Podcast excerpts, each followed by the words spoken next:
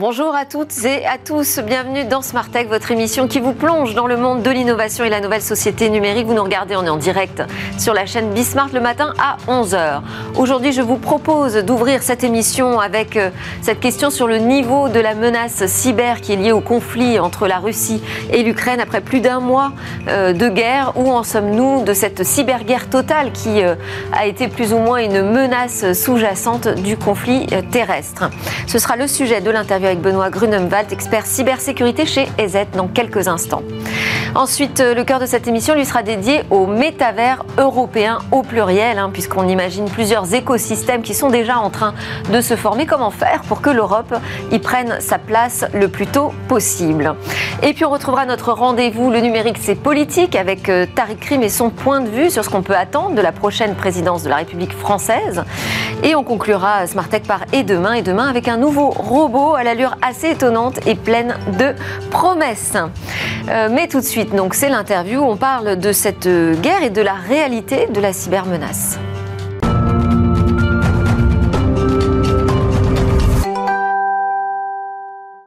Alors à l'heure où l'on découvre les horreurs de la guerre aux portes de Kiev, qu'en est-il de cette cyberguerre annoncée comme sous-jacente au conflit terrestre? On fait le point avec Benoît Grunemwald, expert en cybersécurité chez EZ France Afrique francophone. Bonjour. Bonjour. Alors comment expliquez-vous d'ailleurs euh, cet état de fait? C'est qu'aujourd'hui, euh, l'Europe n'a pas subi finalement euh, de cyberguerre comme on pouvait le craindre depuis le début du conflit entre la Russie et l'Ukraine. L'Europe n'a peut-être pas subi de cyberguerre, par contre, dans le théâtre des opérations, il y a, et depuis longtemps, des actions cyber qui sont menées sur le terrain de l'Ukraine. Est-ce qu'on peut dire qu'il y a eu euh, une escalade des, conflits cyber pendant, euh, ces, plusieurs semaines Ces quatre semaines, c'est plus que quatre semaines aujourd'hui Alors, nous, on observe euh, le, territoire ukrainien depuis, sous l'angle cyber depuis un certain temps. Hein. depuis à peu près 2013, on a commencé à repérer les premières actions qui sont des actions menées par des groupes d'attaquants hautement sophistiqués. Euh, je pense par exemple à, Sandworm. Euh, Sandworm est un, est un groupe euh, qui mène des actions sur des cibles de très haut potentiel, visant principalement l'espionnage ou la déstabilisation. Et on l'a vu avec deux attaques sur des centrales de production d'électricité qui ont privé d'électricité un grand nombre d'habitants de, en Ukraine par deux fois. Donc ça, c'était 2013-2014. Et, Mais là, on n'a pas justement, on n'a pas assisté à ce qu'on nous annonçait de pire, hein, finalement, euh, des menaces de blackout, de coupure totale d'électricité ou même d'internet. On n'a pas assisté à ça aujourd'hui. Effectivement, on n'a pas assisté à cela. On a assisté à des euh, à des attaques par déni de service qui ont essayé de rendre indisponible un certain nombre de ressources. Et puis, euh, avant l'invasion terrestre, on a repéré, en, tout, en particulier nous chez EZ, des attaques qui avaient pour objectif de rendre complètement indisponibles des machines dans des cibles euh, euh, de, haute importance, on va dire. Plus précisément plus précisément, généralement, ce sont des entités gouvernementales, des médias. ukrainiens, ukrainiens, tout à fait, sur le sol, sur le sol ukrainien. On a euh, une bonne, ce qu'on appelle télémétrie, c'est-à-dire que euh, nos euh, clients utilisent nos solutions et ça nous permet de remonter des informations dans nos laboratoires. Et grâce à ça, plus d'autres sources, eh bien, on va analyser quelles sont les menaces en cours qui s'opèrent sur le territoire. Et donc ça, cette découverte, elle, arrive à la veille du, démarrage du conflit terrestre entre la Russie et l'Ukraine. depuis, on a aussi parlé de menaces très sévères sur les câbles sous-marins qui pourraient couper l'Internet euh, des Européens. Alors déjà, on va essayer de préciser, est-ce que cette menace, elle est euh, crédible Mais aussi, est-ce que les câbles sous-marins sont l'infrastructure la plus euh, sensible aujourd'hui pour la connexion? Alors, les câbles sous-marins sont forcément une, connexion sensible, hein, parce que euh, via ces câbles transitent un très grand nombre de données. Euh, par contre, la structure même d'Internet fait qu'on a un maillage. Euh, alors, bien entendu, on a un maillage dans différents points, que ce soit des points terrestres, mais on a également un maillage grâce aux satellites. donc, si un câble vient à être sectionné, par exemple, par erreur, eh bien, va, le débit va diminuer, mais on aura quand même la possibilité de continuer à, communiquer. Il y, a, une résilience en fait qui, euh, heureusement, est, prévue. Euh, est-ce, est que, comme on n'a pas vu cette guerre terrestre couplée d'une cyberguerre totale, en tout cas telle qu'on pouvait la craindre, est-ce que ça veut dire que c'est compliqué de mener deux conflits à la fois de cette envergure? Bah, c'est certainement. l'analyse qu'on peut faire. C'est certainement compliqué euh, de, mener euh, ces, attaques-là. Euh, Une cyberguerre, ça prend beaucoup de temps. Ça prend beaucoup de temps, et puis ça, nécessite aussi d'aller attaquer des points très spécifiques. On, a vu donc tout au long des années où on a analysé notamment Sandworm, ce sont des attaques qui sont très pointues, très difficiles à mettre en œuvre, qui prennent énormément de temps, et il y a de fortes chances pour que entre une situation de paix et une situation de guerre, il y ait des organisations organisation différente, peut-être un petit peu plus euh, structurée, fermée, qui limite l'accès aux, aux, infrastructures par les cybercriminels. Ça veut dire que peut-être les deux pourraient être décorrélés, qu'on pourrait voir arriver une, cyber, une cyberguerre après le terrain euh, euh, physique Alors, euh, sur les frontières. À, aucun moment, de toute façon, l'informatique va s'arrêter. Donc, les groupes qui ont opéré avant la guerre physique, il y a quand même de fortes chances pour qu'ils continuent d'opérer par la suite. Par contre, on a vu des, des débordements, notamment par des groupes qui ont, eux, cherché à monétiser cette situation. Finalement, comme on l'a vu avec la pandémie euh, de coronavirus et, notamment euh, bah, des, faux appels aux dons, euh, des emails d'hameçonnage destinés alors, soit aux particuliers, soit aux entreprises. Donc finalement, il n'y a pas à proprement parler de cyberguerre étendue, je dirais, d'un État vers d'autres contrées européennes, mais il y a bien des, des, professionnels de l'arnaque cyber qui ont finalement transformé le mot Covid en, Ukraine. En fait, c'est une tire parti de, de, de l'actualité. Ça, c'est un des réflexes, on va dire, dans le monde du cybercrime. Hein. c'est d'utiliser l'actualité pour. L'opportunisme. De l'opportunisme. Alors, la guerre, on l'a peut-être plutôt vue d'ailleurs comme euh, une guerre d'influence. Alors, l'influence est une très très grande part de cette, euh, de cette guerre et de notre monde numérique. Hein. Les élections euh, euh, arrivent, l'influence est là. On, sait qu'il y a énormément de, vidéos ou de désinformations qui sont partagées via les réseaux sociaux et chaque camp essaye de faire valoir ses arguments au, sein de Est-ce que c'est quelque chose que vous, experts en cybersécurité, vous surveillez Vous aviez peut-être aussi présager, avant que ça n'arrive, que cette, euh, cette guerre allait davantage prendre la forme, la forme d'une guerre sur l'information et la désinformation? Alors c'est euh, assez, euh, assez difficile à dire parce que cela dépend des motivations de chacun. On a vu également des groupes d'activistes qui sont rentrés également dans la course à l'information ou à la désinformation. c'est assez difficile à dire pour nous qui avons vraiment une vue sur les moyens, les tactiques et les techniques des groupes cybercriminels, notamment ceux qui sont euh, euh, capables de mener des opérations d'envergure, et ce ne sont pas forcément ceux-là qui vont euh, participer à une désinformation de masse. Est-ce qu'il y a des, grands enseignements que, vous tirez entre, entre les experts de la cybersécurité, hein, vous chez EZ, mais aussi avec vos pairs? Est-ce qu'il y a des grands enseignements que vous pouvez tirer sur cette guerre cyber qui s'est passée entre la Russie et l'Ukraine jusqu'ici? Euh, le, premier, c'est qu'il y a quand même une belle euh, euh, entraide qui s'est s'est créée. à titre d'exemple, nous, on a partagé énormément d'informations. Donc, ce que l'on trouvait, on le, on, le partageait pour aider la communauté.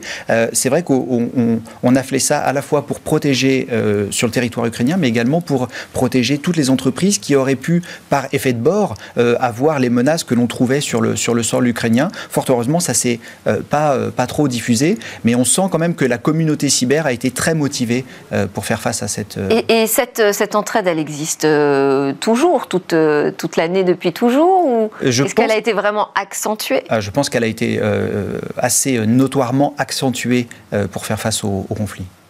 Et aujourd'hui, pour les entreprises, les particuliers, est-ce qu'il y a des risques particuliers? Alors, le risque existe toujours, il est forcément euh, accentué par cette, par cette situation. Euh, on se souvient également de NotPetya, qui, a priori, était une menace qui visait uniquement le sol ukrainien, mais qui, par ses mécanismes de propagation, mm. euh, a été diffusée dans le monde entier. Donc, sans être alarmiste, et il faut rester conscient de la menace et refaire un tour, en profiter pour refaire un tour. Si on est particulier, bah, je le disais tout à l'heure, les cybercriminels, eux, vont profiter pour pouvoir pouvoir nous soutirer de l'argent ou des données. Et si on est une entreprise, eh bien renforcer ces mécanismes, en profiter pour faire de la sensibilisation de ses utilisateurs et revoir également ses politiques de sécurité. Allez, dernière question. On aurait été peut-être trop alarmiste par rapport au, au pendant cyber de cette guerre?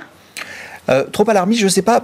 Prudent, oui, ça c'est évident. Euh, dans notre métier, on est toujours un petit peu euh, paranoïaque. Donc, effectivement, quand il y a des, événements, on est toujours prudent. Et il vaut mieux, finalement, renforcer ses sécurités, prendre une posture de défense, d'observation, plutôt que de se retrouver dans une situation comme notre Pétia, où on, ne peut plus faire nos courses, où les stations-service, par exemple, se retrouvent fermées. Donc, on a effectivement une, une mesure de précaution qui est très forte. Merci beaucoup Benoît Grunenwald, expert cybersécurité chez EZ pour la France et l'Afrique francophone. C'est l'heure de notre talk, on va s'intéresser à ces nouveaux écosystèmes autour de la révolution prochaine annoncée d'Internet, le métavers. Créer des métavers européens. Alors ça voudrait dire quoi exactement? Qu'est-ce que ça nous demanderait comme action euh, concrète pour ne pas rater cette prochaine révolution d'Internet euh, qui est annoncée et qui est préparée déjà chez euh, les GAFAM puisqu'ils l'ont annoncé assez clairement? Eh bien par où il faudrait commencer? On voit ça avec deux experts. D'abord Yves Bernaet, directeur Europe d'Accenture Technologies. alors vous avez une étude annuelle qui est publiée chez Accenture qui s'appelle Vision 2022, c'est ça Qui s'intéresse en fait aux grandes tendances euh, dans la tech. Et cette année, le thème principal, eh bien, c'était le métavers. À côté de vous, Alexandre Michelin, fondateur et président du Knowledge Immersif, qu'on peut appeler le KIF. Oui. C'est une communauté de professionnels de la culture et des médias qui est euh, passionnée par les technologies d'avenir et qui aussi publie une étude avec EY. Euh, et ça, on a, on a le droit à un tour d'horizon en fait des usages et des applications euh, métiers autour de l'immersif. Donc vous êtes en plein dans mon sujet. Bonjour à tous les deux. bon, déjà, juste sur cette étude d'Accenture Vision 2022, centrée sur le métaverse, est-ce que c'est pas un peu prématuré? Non, non, je crois pas. Alors déjà, une vision, l'intérêt, c'est de se projeter. Oui. Donc, euh, on avait fait ça, il y a huit, on le fait chaque année. Et il y a huit ans, quand on avait publié la vision, on disait que tout business deviendra un business technologique. Et aujourd'hui, c'était un peu vrai quand même. C'est qu'on met la technologie pour euh, développer des nouveaux produits et des nouveaux, services digitaux. Donc, euh, ça a été progressif. Là, on pense que ça va être aussi progressif. Et pour vous, 2022, c'est le point de départ? Oui, oui, parce qu'on on commence à avoir des cas d'usage. Donc je pense que c'est une vraie révolution.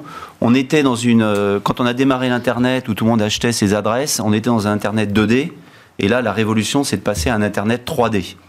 Donc euh, mais en même temps sans chercher à, dire ah c'est une nouvelle technologie donc il va encore y avoir un rejet euh, de tout le monde sur la technologie parce que je pense que ça va être une technologie à la fois désirable qui augmente les individus et en même temps responsable et positive. Donc faut qu'on faut, faut qu'on la traite euh, comme cela et non pas comme une nouvelle technologie qui va. c'est une, une, technologie, enfin l'internet 3D euh, qui existe déjà, qu'on peut déjà appréhender aujourd'hui. Oui, alors il y a plein de, il y a plein de cas, il y a plein de cas d'usage. Euh, c'est une technologie. Euh, dans la vision, on a mis, on a mis plusieurs thèmes. Le premier, c'était euh, autour du moi connecté, c'est-à-dire qu'on va définir les données avec lesquelles on se déplace d'un environnement à un autre. Et donc l'environnement dans le métaverse où on va être ben, va, va, va, se modifier en fonction de nos informations personnelles qu'on a bien voulu mettre à disposition. Alors parfois sur Internet, c'est, mm. on les contrôle pas très bien. Parfois ça en fait beaucoup, beaucoup plus qu'on ne le croit. Voilà, exactement. Donc on on se, se contrôle plus. Ensuite, deuxièmement, ça va être un monde euh, programmable. On parle de ce qu'on appelle d'informatique ambiante. Vous savez, avant, on, interagissait avec des écrans, c'était assez simple. Maintenant, c'est les objets qui interagissent. Donc, dans un avion, c'est une aile qui va évoluer en fonction de la météo, en fonction de l'environnement météorologique. Dans, un, dans une voiture, ça va être des sièges qui vont euh, nous informer quand il y a un risque, quand la personne a un niveau de fatigue trop élevé. Donc, on interagit avec des objets plutôt que d'interagir avec simplement un écran Euh, ensuite, euh, toutes les technologies jusqu'à présent se basaient sur des données réelles, donc on n'était pas encore vraiment dans un monde euh, virtuel.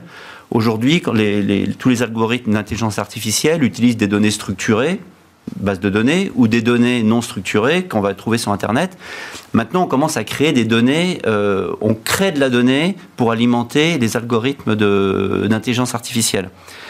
et là-dessus, euh, on, commence à avoir des, exemples où pour passer du monde réel au virtuel, quand chacun crée son avatar, l'avatar va pas forcément nous ressembler tel qu'on est physiquement, mais va être ressembler à ce, ce qu'on souhaite être. À cette identité numérique qu'on va vouloir s'attribuer. Exactement. Donc euh, ça ouvre des champs des possibles où chaque euh, jeune ou moins jeune comme nous, on va se créer une nouvelle identité. Donc on va interagir avec des gens avec lesquels on n'interagissait pas forcément. C'est des choses qu'on peut déjà, euh, voilà, je disais, appréhender, ne serait-ce qu'à travers le jeu vidéo. Dans le domaine de l'industrie, il y a des jumeaux numériques déjà. il y a la réalité augmentée qui permet aussi de, à des salariés par exemple, d'appréhender de nouvelles méthodes de travail, de, jouer avec de la formation grâce à cette réalité augmentée. Donc, ce sont des petites briques technologiques. On ne sait pas encore comment ça va former un ensemble, tout ça. Mais en tout cas, on voit qu'on a des, acteurs importants du numérique, c'est le moins qu'on puisse dire, qui nous disent demain, mon écosystème, ce sera ça. Ce sera dans euh, le métavers, ce ne sera pas que moi, mais je vais capter euh, une partie euh, de, euh, des acteurs économiques et les rassembler dans mon écosystème. Ah. Pour l'Europe, alors là je vais m'adresser à vous Alexandre Michelin, quelle est l'opportunité pour l'Europe de voir se dégager ces nouveaux écosystèmes? Est-ce qu'on peut créer nos propres écosystèmes? Et si oui, comment? Alors, il y a, on est dans la phase de définition en fait de cet Internet, notamment en termes d'infrastructure. Donc il y a déjà une opportunité industrielle. Aujourd'hui, c'est une opportunité qui est saisie par les Américains et les Asiatiques, hein, les Chinois notamment, mais aussi les Américains. Donc il y a une opportunité pour l'Europe de réinvestir euh, dans les infrastructures, parce que ça veut dire beaucoup d'intelligence artificielle, ça veut dire du cloud, ça veut dire les éléments essentiels de l'Internet du futur qui sont en place. Par ailleurs, on a plein d'atouts. On a par exemple une société comme Ubisoft, qui est un des leaders du jeu vidéo. On a une capacité, par exemple, avec Dassault Systèmes, euh, qui applique déjà dans l'industrie ces technologies, hein, pour fabriquer, par exemple, des objets euh, de manière collective, en utilisant la réalité virtuelle. Des designers qui rentrent dans une voiture virtuelle pour voir ce que le plan donne quand on est à l'intérieur de la voiture, sans fabriquer la voiture. Donc ça existe déjà. Et l'Europe a des atouts. J'ai cité quelques entreprises. Donc on a, on a, les briques technologiques. Et on a de l'intelligence. On a des gens extraordinairement bien formés. Quand vous regardez euh, les cadres, par exemple, de, de, Unreal Engine, Fortnite, le directeur général s'appelle Marc Petit. C'est quelqu'un qui est français, qui a été formé en France. On a des ingénieurs et dans son entreprise, il y a énormément d'ingénieurs. Et on a, depuis très longtemps, une recherche de pointe. C'est pour ça qu'il y a des systèmes et c'est pour ça qu'il y a beaucoup d'ingénieurs qui sont là. Donc en fait, on a les briques essentielles, on a quelques fleurons, et puis surtout la capacité de rebondir en investissant dans ces technologies. Mais est-ce qu'on est qu'on part, euh, quand on dit que c'est une opportunité pour l'Europe de se positionner, est-ce qu'on part vraiment d'une page blanche On peut dire, bon là, on peut redistribuer les cartes du marché numérique? Est-ce qu'on peut retrouver une forme de euh, superpuissance aussi en Europe? Est-ce qu'on aura la place pour ça? Bah, C'est une question de souveraineté. C'est-à-dire que si on laisse l'Internet 3D être défini par vous les avez dit, les GAFA, on connaît les limites de l'exercice. On ne va pas pouvoir les en empêcher. Hein. Alors, on peut y participer. D'abord, il ne faut pas oublier la loi. Hein, et les Européens, notamment sur les aspects de concurrence, ont montré qu'ils étaient très efficaces. Absolument. D'ailleurs, demain, on aura un débat spécifique autour de cette régulation du marché de la concurrence. Et il y a des questions tellement fondamentales derrière euh, ce qu'on appelle le Web 3D. Par exemple, l'identité numérique, avec les NFT qui permettent d'identifier euh, finalement quelqu'un dans un contrat et pour mmh. toujours, qu'on ne peut pas imaginer finalement que ça soit défini que par euh, les États-Unis d'Amérique partout, on se rend compte aujourd'hui des difficultés qu'on a quand on n'est plus maître de notre propre sécurité. Eh il y a des éléments de sécurité, il y a des éléments de loi, et puis il y a des éléments de commerce. Mais est-ce qu'on doit créer notre propre écosystème européen euh, ou est-ce qu'il faut aussi jouer le jeu et rentrer dans ces écosystèmes que les GAFAM nous préparent Moi, je pense qu'il faudra, il faut, il faut, il faut quand même jouer le jeu parce qu'ils apportent des, des, capacités d'investissement pour les outils de développement. C'est quand même très difficile euh, de, de, les, de les rivaliser sur la capacité d'investissement. Maintenant, là où je pense qu'on est, on peut être très fort, quand on regardait sur Internet, on avait un peu raté avec les, les GAFAM euh, le, le, ce qu'on appelle le B2C pour les, les consommateurs. Maintenant, je pense que si on regarde à la fois sur les consommateurs et les entreprises, sur les consommateurs, prenez juste l'exemple de la mode.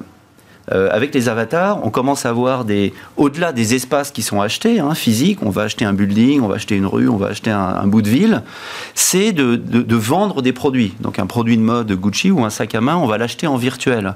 Euh, on va designer des nouveaux produits virtuels. Et ça, notre compétence à la fois de designer et de développeur pour mettre à disposition euh, sur le métavers ces, ces outils-là, je pense qu'on a une compétence, comme vous le disiez, unique. Donc ça, c'est pour les consommateurs. Donc, par exemple, l'industrie du luxe, euh, on n'est pas, on n'est pas trop mauvais quand même. On est très bon. On est très bon, on peut le dire. Allez, en France, euh, aurait vraiment une carte à jouer dans, joue, ce- là, cet Internet 3D. Ça a démarré est, là. elle y est. Le- les, exemples qu'on donne sont des exemples avec des marques françaises. Euh, le printemps, par exemple, Mm. se lance aujourd'hui avec un, un magasin virtuel complètement immersif. Donc, à la fois en création avec des marques très connues, euh, mais aussi dans la distribution. Mais après, on là, voit il, bien faut, il, faut, il faut trouver le savoir-faire hein, numérique pour toucher Ouais. ce, ce client Alors, final. Je hein. pense qu'on l'a, là, c'est une question d'innovation. Euh, alors, pas en France, mais H&M, H&M l'a fait, où on peut, être- avec son avatar qui, nous ressemble étrangement, on peut, on peut tester des vêtements sur soi dans ce monde-là. Donc, euh, ces technologies, on sait les développer. Et en l'occurrence, on a, c'est, une compétence qui est basée, euh, qui est basée en Europe. Il y a une start-up française qui s'appelle Sandbox. vendre, ces technos. ouais. Oui, Pardon, il y a une start-up française qui s'appelle The Sandbox qui a été enfin, désignée la semaine dernière par euh, Time Magazine comme une des 100 entreprises les plus innovantes. C'est une équipe française euh, menée notamment par Sébastien Borget qui a innové en mettant des NFT dans du jeu. Et donc déjà dans cette approche et qui signe avec Carrefour, avec euh, des grandes banques, HSBC, qui signe des contrats, des partenariats, et même avec des artistes américains comme Snoop Dogg. Or, c'est une société qui a été créée en France, qui faisait du jeu mobile, et puis qui est en train de, de grimper. On a aussi un écosystème de start-up et des talents, hein, des talents et des marques. Est-ce Oui, que ça veut dire aussi que euh, ça va faire émerger de nouveaux business models, de nouveaux modèles Ah, économiques? C'est évident. C'est pour ça que tout à l'heure, vous me disiez, est-ce que c'est pas un peu trop tôt c'est une reproduction de ce qui existe déjà Non, non, non, non. Il y a, il y a- il y a forcément une. Je passe en, en- en virtuel ce qui existe en réel, copie. hein, je prends euh, une, une robe, je prends une montre et je la mets réellement en virtuel et, et on les vend. Ou alors je crée des produits spécifiquement pour ce monde-là. Et c'est- là on a besoin de toute notre capacité d'in- d'innovation. Et c'est là, par rapport aux États-Unis, je pense que l'Europe peut, faire euh, sa, différence. Mais c'est donc pour les consommateurs, mais, après, je pense que c'est pour les entreprises, parce que euh, si vous regardez notamment l'industrie euh, qu'on appelle l'industrie X.0, hein, la réindustrialisation ou la- l'automatisation des usines pour mettre de l'intelligence artificielle et, maximiser l'auto- l'automatisation, donc la productivité des usines, l'Europe est très avancée. Donc si Même Euh, si, enfin, sur la partie, par exemple, 5G, où on attendait beaucoup euh, pour l'industrie du futur, euh, on constate un certain euh, retard à l'allumage. hein. Oui, mais en même temps, euh, pas forcément par rapport à, En tout cas, aux en France. États-Unis. Oui, Après, euh, c'est peut-être pas la même chose si on parle de l'Allemagne, où ils sont beaucoup plus avancés sur cette Oui, alors c'est pas demain. faux. Par exemple, dans l'automobile en Allemagne, une des entreprises a virtualisé 17 de ses usines. Et donc, ce qui se passe, c'est qu'avec des casques, en fait, les opérateurs interagissent à distance sur la chaîne de production. Bon, on- c'est des choses qu'on est capable de faire en France aussi, mais déjà, cette compétence-là, elle est en Europe, donc on sait la leverager. C'est pour ça que je pense que la partie business, c'est là, au-delà du consommateur, c'est là où l'Europe a une vraie carte à jouer, parce qu'on peut euh, euh, utiliser toutes les compétences qu'on a sur l'industrie et créer cette nouvelle industrie dans laquelle on interagit à distance, on virtualise des usines. Pour nous, je pense que c'est une très forte différenciation sur l'Europe. Donc euh, cette bataille-là, je pense qu'on peut la gagner sans problème. Et alors, si, si on revient quand même sur l'histoire du modèle économique, parce que ça Ouais. peut être aussi un atout pour euh, l'Europe, on va sortir là de ce qu'on a connu jusqu'ici avec Internet, la gratuité Oui. en échange des données. Oui. Là, on entre dans un paradigme tout à fait différent Absolument. économiquement. Il faut imaginer, d'ailleurs, je crois que le gouvernement anglais a annoncé hier qu'il allait euh, sortir un NFT. Donc on se rend compte qu'il va falloir se poser la question des crypto-monnaies et les intégrer dans l'ensemble du processus, des smart contracts aussi. Et quand on va aussi sur les modèles économiques, euh, même dans la culture, par exemple, il y a une exposition immersive actuellement euh, à la Défense qui a été sponsorisée par Orange autour de Notre-Dame de Paris. ouais, que j'ai vu, qui est superbe. Et voilà, et donc les consommateurs acceptent de payer pour faire cette expérience. Donc on commence à voir, euh, pour sortir de la gratuité, et quand on identifie la valeur de l'expérience, ben, les gens payent 30 euros et trouvent ça normal. Et donc on, est vraiment dans la naissance d'un nouveau marché. Euh, il y avait auparavant une exposition euh, qui s'appelait Sensory Odyssey au Muséum d'Histoire Naturelle, avec euh, des synchronisations d'odeurs et d'écrans géants. Pareil, plus de 100 000 personnes l'ont vu. Donc on commence à rentrer dans des marchés de masse avec du divertissement. Et c'est très important comme le jeu vidéo, parce que c'est souvent là que se fait la transmission. Les enfants ou les jeunes sont tout à fait habitués à acheter du virtuel, plus que nous. Et c'est même un jeu. Euh, sur Ouais. euh, Fortnite, ils achètent des euh, faux habits virtuels. Pour nous, c'est un peu absurde. Mais pour eux, ça veut dire que leurs amis avec lesquels ils jouent, finalement, sont habillés par euh, telle ou telle marque. Et il y a même eu un cas, je crois que c'est Gucci, où le sac Gucci, en virtuel, coûtait plus cher que le sac réel, parce qu'il est rare. Ouais, exactement. Alors, Et ils se les échangent aussi. Ils se les échangent, ils se les revendent. Euh, C'est beaucoup plus simple à revendre. euh, c'est en digital. Là, on est en train de dire que euh, finalement, cette monétisation nouvelle avec euh, l'arrivée de la rareté, de l'unicité dans le numérique, ça permet à l'Europe de retrouver finalement, de retomber sur ses pieds, de retrouver ses modèles économiques classiques euh, et sa valeur. Euh, mais est-ce qu'on ne va pas à nouveau se faire euh, disrupter par euh, des grandes puissances qui vont être capables de proposer tout ça sous forme d'un abonnement illimité, par exemple? Est-ce que- est-ce qu'il faut se préparer je dirais peut-être à la révolution d'après économique dans, dans les métavers? Je ne sais pas si on peut être disrupté. L'important, c'est d'être le premier. Donc l'important, c'est et, on le voit, les, grandes entreprises commencent à venir nous voir en disant quelle doit être ma stratégie sur le métaverse? Euh, Est-ce que, par exemple, je dois simplement acheter de l'espace? Aujourd'hui, à ce jour, alors je ne sais pas si les chiffres sont exacts, il y a peut-être plein d'études, mais il y a plus de, alors c'est pas encore énorme, mais il y a 110 euh, millions d'euros qui ont été investis par des entreprises pour acheter des bouts d'espace, pour avoir leur building dans un des métaverses. Donc déjà, il y a des prises de position faites. Et ensuite, ce qu'on nous demande, c'est dites-moi comment, quelle est ma nouvelle plateforme e-commerce, à quoi elle doit ressembler c'est-à-dire comment je dois présenter euh, mes, produits? Est-ce que je dois inventer des nouveaux produits? Est-ce que je dois juste virtualiser mes produits réels? À quel prix je dois les vendre? Est-ce que, je laisse le libre-échange entre les gens de les revendre et de faire des enchères?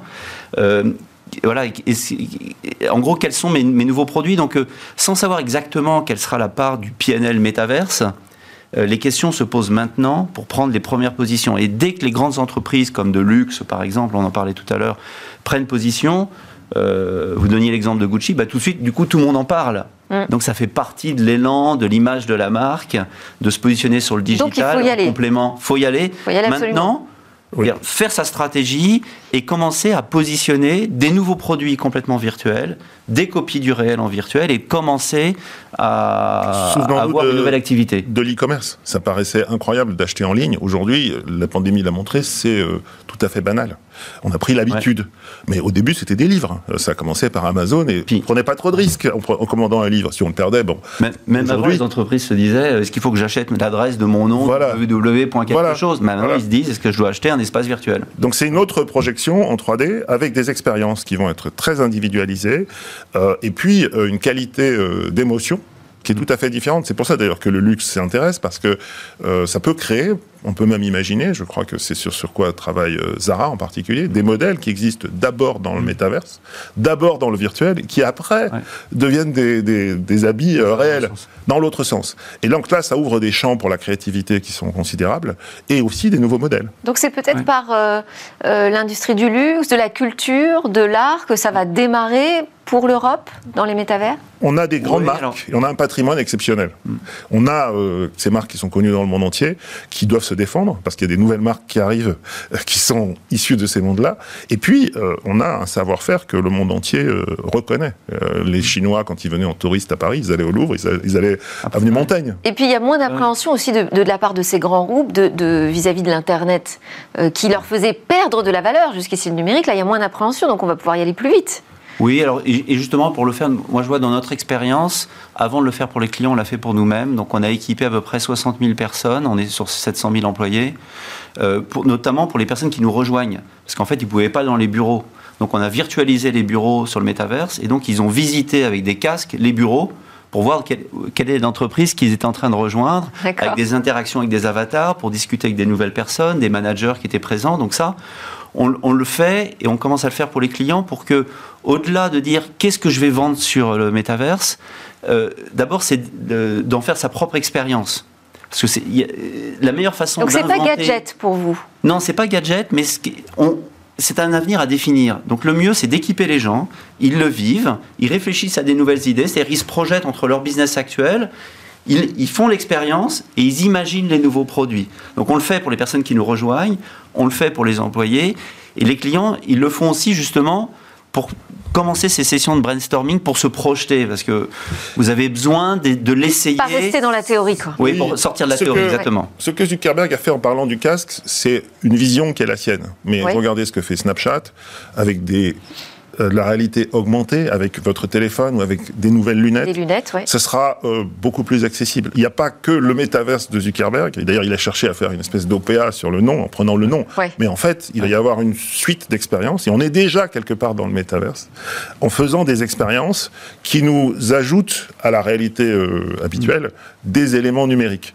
Sur, dans les voitures, euh, maintenant il y a des écrans partout dans les voitures, et ainsi de suite. Donc euh, il faut euh, euh, faire penser qu'effectivement Zuckerberg c'est dans 10 ans, mais toutes les étapes intermédiaires sont très intéressantes, notamment quand on prend son téléphone, il y a 3 milliards de téléphones mobiles, et à partir d'une application, on voit apparaître quelque chose qui est en volume. C'est ce que, sur quoi travaille euh, Snapchat. Ça, ça peut avoir un impact considérable, même avant le casque de Zuckerberg. Jusqu'ici, ça existait, mais ça n'a pas encore pris. Mais ce que vous dites, c'est qu'il faut l'expérimenter. Oui. Pour pouvoir l'inventer. Oui. Merci beaucoup à tous les deux pour vos éclairages. Euh, Yves Bernaet, directeur Europe d'Accenture Technologies, et Alexandre Michelin, fondateur président du KIF Knowledge Immersif. Merci beaucoup. Merci. On se retrouve dans Smart Tech juste après la pause. On va parler de politique numérique.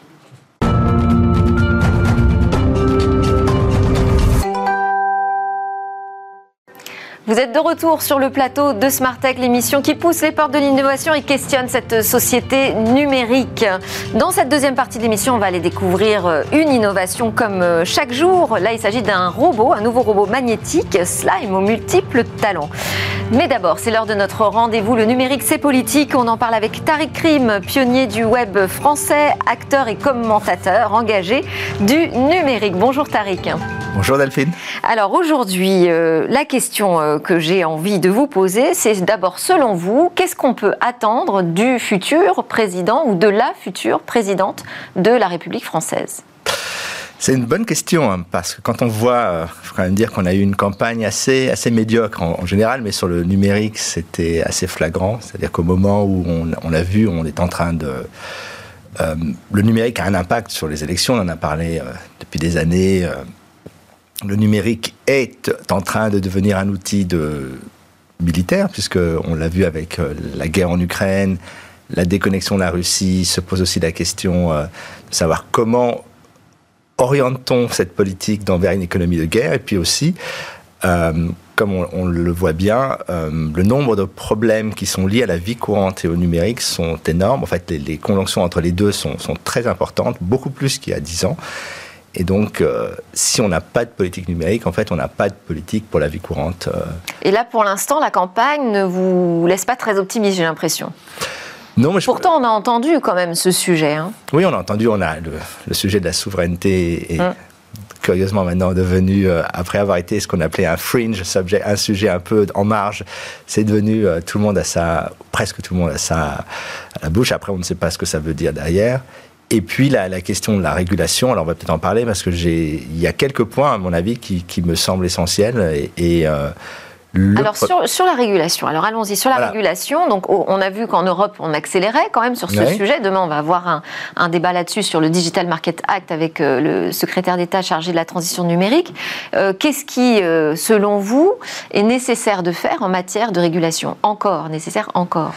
Alors, le problème de la régulation, c'est que souvent on la voit comme euh, on va interdire, on va euh, empêcher, on va limiter. Oui. Et, et en fait, le véritable problème de la régulation, c'est de devoir adresser. Déjà, euh, on le voit aux États-Unis avec la nomination notamment de Lina Khan. Il y a eu un changement de doctrine, c'est-à-dire que dés- désormais, on va adresser les problèmes en mettant des professionnels. Parce qu'aujourd'hui, l'un des, des- des problèmes que l'on a, c'est que dans la justice, dans tous les domaines, que ce soit justice, police, que ce soit militaire, on a en fait euh, des problématiques à régler. Euh, souvent, ça prend énormément de temps. J'avais un ami qui me disait que lui, entre choisir la France et les Pays-Bas, il a préféré les Pays-Bas parce qu'il dit si on a un problème indifférent, un problème de, de droit, de, de propriété intellectuelle, ça va être réglé en six mois, un an aux Pays-Bas et en France. C'est sûr que c'est On ne beaucoup sait plus pas. long. Ouais. Donc il y a déjà un, problème de, déjà de, de remettre la régulation et, et pour être sérieux sur la question de la régulation, il faut augmenter le budget des différentes agences. Il y a la question de l'ANSI euh, pour tout ce qui est cybersécurité, mais il y a aussi la question euh, de l'autorité de la concurrence, c'est-à-dire qu'il faut que désormais euh, l'autorité de la concurrence se saisisse de, de ces sujets, mais pour qu'elle puisse se saisir de ces sujets, il faut qu'elle ait des, des- des informaticiens, des gens compétents, la CNIL, etc. Donc il faut augmenter leur budget. Si on ne fait pas ça, on n'est pas sérieux. Pour monter en compétence. Absolument. Puis l'autre chose qui me semble importante, qui est une idée qui, que je défends depuis des années, c'est l'idée d'une task force. C'est-à-dire quand finalement, le, quand on adresse la problématique des, des GAFAM euh, ou des grandes plateformes, euh, une partie est liée au ministère de l'Intérieur, une partie est liée au CSA, une partie est liée à la CNIL, une partie est liée à Bercy quand on parle d'optimisation fiscale, une partie est liée à la défense nationale, etc. Donc en fait, euh, la problématique est éparse et chaque agence traite une petite partie du sujet. Et donc, en fait, on ne traite jamais vraiment le sujet en cette totalité. Et donc, cette idée de task force, c'est d'avoir une personne qui coordonnerait ces différentes agences de régulation de façon à ce que Donc, pas un ministère du numérique Alors, ça, on peut, on peut y venir, parce que je pense que ce qui est important, parce qu'on parle souvent du ministère du numérique, en disant qu'il faut un ministre du numérique. Euh, aujourd'hui, le, ministre, le numérique est rattaché à Bercy. C'est un, quand c'est un secrétariat d'État, ce qui était Cédrico et ce qui était ses prédécesseurs, ça veut dire que il le propose et c'est le ministre, euh, en l'occurrence aujourd'hui Bruno Le Maire, qui dispose. Oui. Euh, évidemment, euh, dès qu'on est à Bercy, ça veut dire qu'on regarde toujours les choses d'une manière très comptable, parce que c'est un peu leur, leur métier. Et donc, séparer, avoir un ministère indépendant sous-entend qu'il faudrait également une administration indépendante, parce qu'un ministre euh, malheureusement, les, ministres du numérique ont souvent été euh, des gens qu'on met en avant, mais qui n'ont pas d'administration propre. C'est-à-dire finalement, ils s'appuient sur Bercy et, Bercy a ses propres travers, ses, ses, compétences, mais aussi ses propres travers. Et là, si on met en place un ministère du numérique, ça veut dire qu'il faudrait également y adjoindre une administration propre, c'est-à-dire que le ministre décide, euh, propose un plan sur les cinq ans, et que l'administration y travaille. Euh, alors après, comment on réorganise tout ça de façon à ce qu'on ait euh, quelque chose qui soit autonome, et quand je dis autonome, qui soit capable en fait sur la durée de répondre aux problèmes, parce que c'est un des problèmes qu'on a avec le numérique, c'est qu'il est très réactif. Ah, il y a un problème ici, on va dire qu'on va faire une loi. Ah, on a vu que les, les GAFAM font ci, ah, on va faire une loi. Ah, il y a un problème de la souveraineté, on va dire qu'on fait. Et en fait, il n'y a pas de vision en amont. Ça, c'est un des, vrais sujets. Mais, mais, pour revenir sur la question de la, régulation, je pense que ce qui est important également, c'est qu'il faut un travail de formation, c'est qu'il faut faire former les juristes, les, euh, les spécialistes euh, financiers de l'État, les, fonctionnaires de l'État à ces questions numériques. Et une des choses qui pourrait être envisagée, c'est l'idée de faire des programmes de formation en quelques années, de façon à avoir dans les années qui viennent un ensemble de spécialistes, de gens qui ont une vision, une culture numérique suffisante pour pouvoir traiter ce, sujet. Autre, autre question, c'est sur euh, un service public euh, numérique. Ça ressemblerait à quoi? Ah bah ça, c'est un sujet que j'ai euh, proposé à quasiment tous les présidents depuis, depuis trois ou même maintenant quatre quinquennats. J'aime bien ce qui s'est fait en Angleterre avec la BBC. D'ailleurs, à un moment donné, on a la BBC était tellement bonne sur l'internet, euh, ça c'était on était au début des années 2000, que les sociétés privées étaient embêtées parce que sur les sujets euh, qu'elles voulaient faire, à chaque fois qu'une start-up voulait se monter, en fait, la BBC avait un service de très très bonne qualité. Et aujourd'hui, euh, quand on regarde en fait toutes les valeurs autour de toute la valeur qui existe entre l'INA, euh, toutes les, tous les programmes éducatifs de France Télévisions, la réunion des musées nationaux, enfin l'ensemble des acteurs, pourquoi ne pas construire un, véritable service gratuit avec un modèle à la Wikipédia qui soit un peu l'anti-Netflix, c'est-à-dire un, service où on puisse euh, proposer à l'ensemble des Français l'ensemble des ressources éducatives, culturelles, euh, qui, soient, qui soient vraiment bien faits. Et, et ça, je pense que euh, on a évidemment les services comme Salto, mais qui sont plutôt des services de, pour, les, pour les séries télé, pour les, ce qu'il faudrait. Pour l'instant, on n'a pas connu de succès hein, dans le domaine. Hein. non, mais malgré de nombreuses initiatives mais et en Finlande, en Finlande, les services qui sont organisés, on fait une sorte de Netflix, service public, c'est le deuxième service après Netflix. Et euh, ce, qui me semblerait intéressant, c'est de se dire, on met en, en en ligne l'ensemble de ces ressources, on les organise et qu'on ait un véritable accès à l'éducation, accès à l'art, à la culture, qui soit en fait l'ensemble des ressources de l'État qui soient bien organisées, parce qu'aujourd'hui elles sont morcelées et ça ne veut pas dire pour autant qu'il faut fusionner les entités, mais par contre l'idée d'organiser l'ensemble des contenus de ces différentes entités dans un service qui soit bien fait, euh, ça, me semblerait pas mal. Et ce serait aussi un acte de souveraineté numérique. Oui. Le dernier, l'autre sujet, c'est la souveraineté et la résilience. Parce Parce qu'aujourd'hui, on se rend compte que euh, que se passe-t-il si demain les câbles sont coupés? Que se passe-t-il si on entre dans un splinternet On en avait parlé la dernière fois.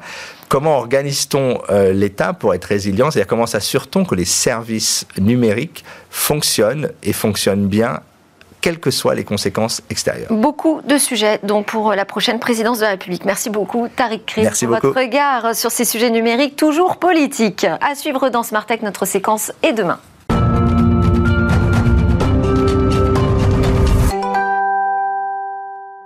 Alors, on connaît le slime, ce gel que les enfants adorent manipuler pour leur aspect visqueux et élastique. Eh bien, aujourd'hui, on va découvrir euh, un slime magnétique avec Cécilia. Bonjour. Oui, bonjour Delphine. Effectivement, alors moi j'aime bien l'appeler robot aussi ce slime, euh, même s'il n'y a pas vraiment de composants électromagnétiques, il est euh, fabriqué pour effectuer électronique. oui, parce que c'est magnétique. Ouais. On va le voir. En fait, il est conçu pour exécuter des tâches. Donc c'est pour ça que j'accepte ce- cette formule de l'appeler robot. Donc c'est un robot magnétique slime, moi qui me fait penser à un alien. Vous savez, comme dans les films de science-fiction, qu'il y a une forme sombre et visqueuse qui se balade, qui se déplace et puis qui prend possession de votre âme.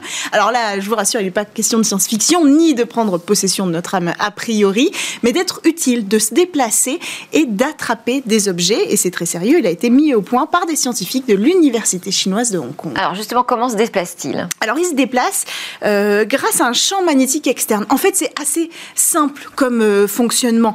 Euh, à l'intérieur de cette matière visqueuse, il y a des particules magnétiques. Et donc, concrètement, pour le faire se déplacer, on utilise des aimants à l'extérieur euh, qui vont permettre soit d'attirer, soit de repousser ces particules. Alors, c'est assez impressionnant à voir, mais très simple à expliquer en termes euh, de fonctionnement. On a déjà vu des microbots euh, magnétiques. Mais ce qui est très malin ici, c'est de donner l'aspect d'un slime. Pourquoi? Parce qu'on va le délivrer de toutes les contraintes d'espace. Il Mmh, pourra se déplacer. C'est assez ragoûtant, je, je- je- je le reconnais. Mais il pourra se déplacer n'importe où. Et donc, il n'aura pas la contrainte d'avoir une forme physique euh, lourde. Mais par contre, il a une structure pour attraper des objets. Alors, justement, qu'est-ce qu'il saura faire? Alors, il saura, par exemple, prendre euh, deux fils de cuivre, les réunir ensemble pour réparer un circuit qui serait euh, brisé. Ou alors ramasser un objet en l'attirant. Donc, il pourrait se dérouler comme ça et puis se replier pour attraper un objet, un petit peu comme le ferait une pieuvre, par exemple. Mais ça pourrait aussi aller plus loin. Et là, on revient un peu à la question de l'alien, excusez-moi, mais on pourrait l'utiliser dans le corps humain pour aller, par exemple, récupérer un objet dans l'estomac qui aurait été ingéré par accident. Ils ont fait un test avec euh, un estomac euh, en plastique pour l'instant, euh, où donc ils ont récupéré une petite batterie qui aurait été euh, ingérée. Et là, a on pu se n'aurait déplacer pas et un- aller le chercher. On n'aurait pas un problème avec les particules magnétiques euh, dans le corps On Ça pourrait avoir un toxique. problème. Oui, ça pourrait être toxique, effectivement. Donc, les scientifiques ont réagi- ré- ré- réfléchi à ça. Ils ont ajouté euh, un composé qui enduit ces particules euh, magnétiques pour qu'elles soient non toxiques pour le corps humain. Mais encore faut-il prouver que ces particules sont euh, certaines de ne pas se déplacer dans le corps humain. Il y a encore beaucoup d'étapes pour prouver que c'est vraiment safe pour le corps humain, pour que ces particules ne traversent pas cette forme euh, visqueuse. Et puis, il faudrait apprendre à suivre ce robot mou dans le corps. On a déjà vu qu'il y avait des solutions de Doppler qui existaient pour ça quand l'électromagnétisme entre en jeu. Donc, pourquoi pas aller vers cette piste-là? Beaucoup d'étapes avant d'aller sur le corps humain, mais c'est très prometteur parce qu'il se déplace. Il peut avoir une forme aussi euh, liquide euh, qu'un liquide. Et donc, c'est assez intéressant, même si c'est ragoûtant. Merci beaucoup, Cécilia. Et d'ailleurs, c'était votre dernière euh, chronique Eh euh, et demain, parce que vous partez pour euh, de nouvelles aventures. Mais on continuera à vous retrouver dans Smart Space. Merci à tous de nous avoir suivis. Nous, on continue à discuter sur la tech tous les jours à 11h en direct sur Bismart.